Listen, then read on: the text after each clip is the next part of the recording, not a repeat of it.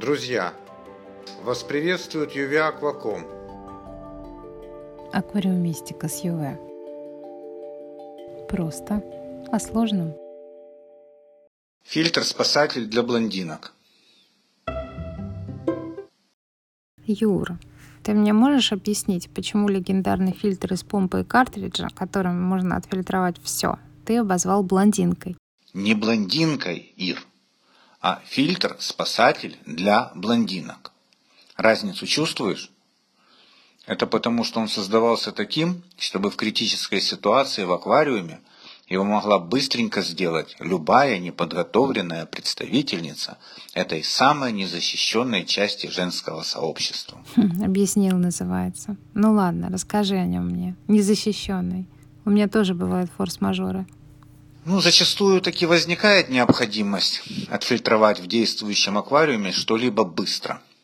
Ну, в том смысле, что штатные фильтры в этот момент продолжают работать в обычном режиме, но с быстрой фильтрацией этого нечто не справляются. Что это может быть? Да что угодно. Коагулянт, цветущая вода, бак-вспышка, мелкая механика, наконец. Ни один плотно набитый фильтр синтопон не в состоянии отфильтровать фракцию мельче, чем 20-30 микрон. Но для этого вполне сгодится картридж тонкой очистки для магистрального водопроводного фильтра. Ты их много раз видела, такие цилиндры белые. Они бывают разной пористости. Ну, самые доступные – это от 1 до 50 микрометров. И как им пользоваться? Это от задач зависит.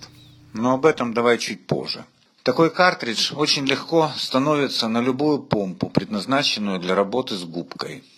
Только для начала нужно выяснить, насколько у нас э, соответствует внутренний диаметр этого картриджа насадочке на помпу.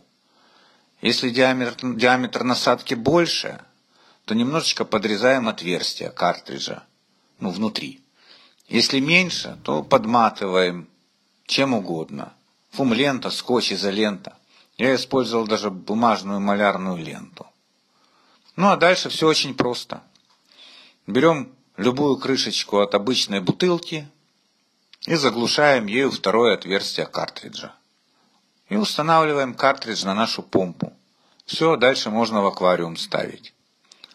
Ставим, включаем, бац, не работает. Ха-ха-ха. Помпа жужжит, воду не тянет. Ну, те, кто на слух различают интонации в помповых шумах, те сразу поймут, что она просто завоздушилась и собирается выйти из строя. И правильно, в общем-то, сделала. Картридж настолько пористый, что вместо воды в камеру импеллера сразу же попадает в воздух.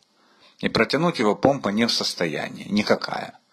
Кстати, вот именно по этой же причине я категорически не советую ставить картридж перед помпой и в портативном фильтре комбайне. Я тебе о нем рассказывал. Только после. Да, так делать-то что? Ну, все очень просто. Нужно не сразу присоединить картридж с переходником к помпе, а вначале включить помпу, потом 3, 4, 5 раз поднести картридж с этим переходничком почти вплотную. Помпа начнет затягивать воду, а вместе с ней с воздухом, и картридж частично запол... заполнится водой. Ну а дальше уже будет работать. После этого его уже можно присоединять. Ну, плеваться воздухом он будет еще долго, часами. Ну, собственно говоря, китайской голове за это время точно ничего не будет. Вот нежную помпу какого-нибудь ЖБЛ вполне может за несколько таких подходов вывести из строя. Поэтому я также и не рекомендую такие картриджи врезать в магистраль внешников до фильтра. Ну а после это уже смысла не имеет. Всему свое место. Фильтр должен стоять стационарно, а блондинка должна спасать от нештатных ситуаций. Для того она и придумана. Ну, в общем-то, эффективность нашей фильтрации будет повыше, если мы оденем этот картридж в корпус. Почему? Ну, просто мы разводим в разные слои забор воды и выброс, что уменьшает подмес уже отфильтрованной воды к грязной. Мы с тобой об этом говорили, когда обсуждали производительность фильтров. Корпус как сделать? Ну, конечно же, из бутылок. Одеваешь две бутылки, одну навстречу другой. И, собственно говоря, получаешь корпус. Компоновка настолько простая, что тут даже как бы и рассказывать особо нечего. Юр, ты обещал рассказать про пористость картриджа. Не нужно гоняться за минимальной пористостью, Ир. она должна быть оптимальная. Для отфильтровывания механики больше всего подходит 50 микрон. Видимой взвеси не будет точно. Можно взять мельче? Можно, но быстро забьется. Чем чревато? Ну, как минимум тем, что упадет прокачка, и вода останется неотфильтрованной, несмотря на мелкопористый картридж. Еще чем? Ну, любой сантехник расскажет, что при забивании картриджа ввиду увеличения давления, а в нашем случае разрежения, может происходить дробление частиц, осевших на картридже. В результате имеем забитый картридж и вторичный мусор в аквариуме. Ну и третье. Никто не отменял законов физики. А они, в числе прочего, утверждают, что при снижении давления растворимость газа в воде уменьшается. Равно как и наоборот, кстати. К чему может привести? Ну, картридж забился, помпа качает, давление в камере помпы падает, и вода дегазируется. Опять имеем завоздушку, чреватую выходом помпы из строя. Да, так к чему это я? К тому, что для механики мы используем картриджи 40-50 микрон. Для коагулянта многолетним опытом я пришел к выводу, что нужно где-то 10-20 микрон. Меньше нет смысла, забьется быстрее, чем отфильтрует. Ну, для сбора водорослей при цветении воды 5 микрон.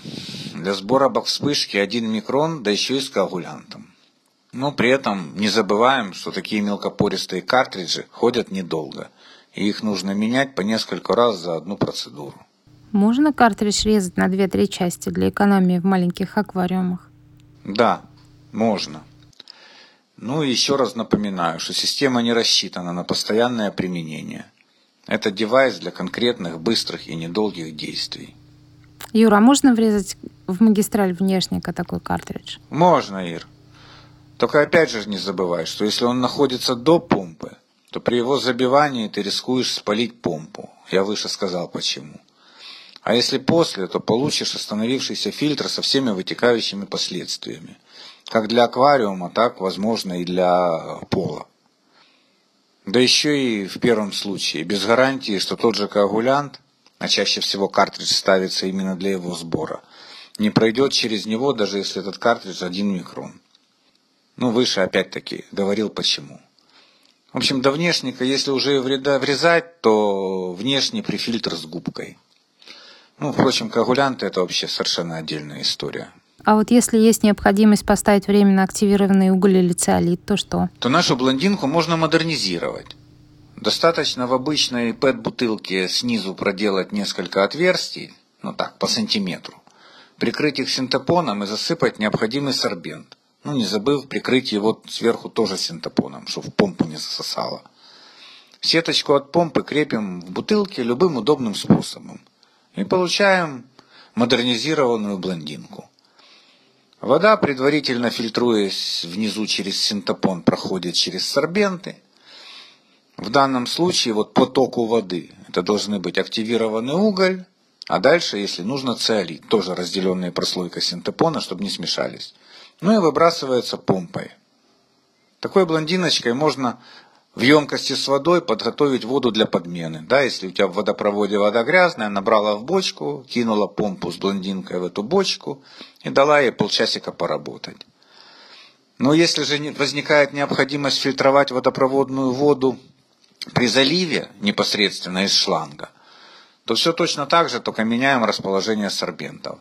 Опять-таки, чтобы по ходу воды первым стоял уголь, а циолит за ним – ну и всю эту кон- конструкцию крепим на шланге э, любым удобным способом. Я обычно это делаю с помощью садовых разъемов. Ясно. Спасибо огромное. Действительно, просто настолько, что любой блондинке по плечу.